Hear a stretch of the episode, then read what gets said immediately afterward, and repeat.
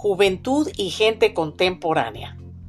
Con toda seguridad, en alguna etapa de su existencia, han tenido o tienen una amistad cuya vida está llena de drama y comedia. Yo soy muy afortunada de tener una amiga con una vida llena de diferentes matices, que por cierto es protagonista de algunas de mis historias.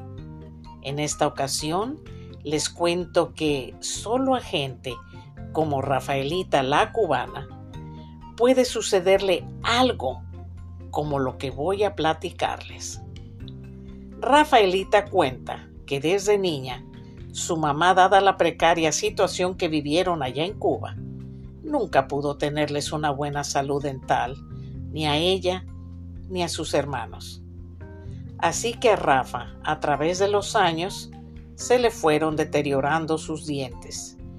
Pero aquí en Miami, Florida, tuvo la oportunidad de usar dentaduras postizas, que por años resolvieron su problema bucal, hasta que aparecieron los implantes dentales, que por cierto no son nada económicos. Rafe escuchó un comercial en la radio el cual ofrecía excelentes servicios, además de un cómodo plan de pagos. Rafaelita fue ese lugar y después de trámites administrativos y explicaciones del tratamiento que se llevaría a cabo, le extrajeron los últimos cuatro dientes que le quedaban. Lo que menos esperaba es que fuera tan larga la demora ya que otras clínicas dentales ofrecían poner los implantes de los dientes en un solo día. Pero aquí se llevaría meses. Sí, meses. Cuando ella me lo dijo, yo no lo podía creer, pero en fin, varias visitas le fueron programadas, en donde le untaban un anestésico para las encías para prepararla y comenzar a colocarle paulatinamente los implantes. Nada fue como ella se imaginó, pero además olvidó un detalle muy importante. No comentó la alergia que tiene un anestésico. Con varias citas para ponerle dentaduras temporales, no podía casi comer nada, solo sopitas y líquidos. De por sí ella siempre ha sido muy esbelta. Así que, desgraciadamente, bajó de peso y después comenzó con una tos espantosa. Casi no podía respirar. Yo la escuchaba cuando le llamaba por teléfono. Y al hablar, repentinamente, tosía con tanta fuerza como si fuera a escupir los pulmones. Ella trataba de respirar, haciendo un ruido como este.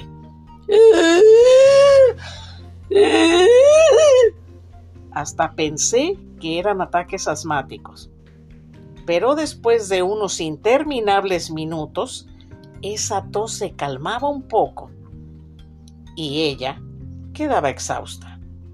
Usó remedios caseros que los vecinos y yo le sugeríamos, pero al fin fue a ver a su doctora familiar la que la refirió a una alergóloga. Le hicieron varios exámenes, análisis y todo salió normal. Entonces la especialista le preguntó si era alérgica a algún medicamento. Y fue en ese momento que mi buena amiga se acordó de su alergia a un tipo de anestesia. Entonces rememoró que involuntariamente no informó ese importantísimo detalle en la clínica del dentista. Por lo tanto, cada vez que iba a sus citas dentales, le aplicaban el anestésico al cual ella es alérgica. La doctora le dijo que no había ningún medicamento para su alergia y que debía esperar a que el efecto disminuyera por sí solo. Así que después de esos meses de sufrimiento por no poder comer normalmente, más esa malvada alergia, por fin estrenó sus muy flamantes dentaduras.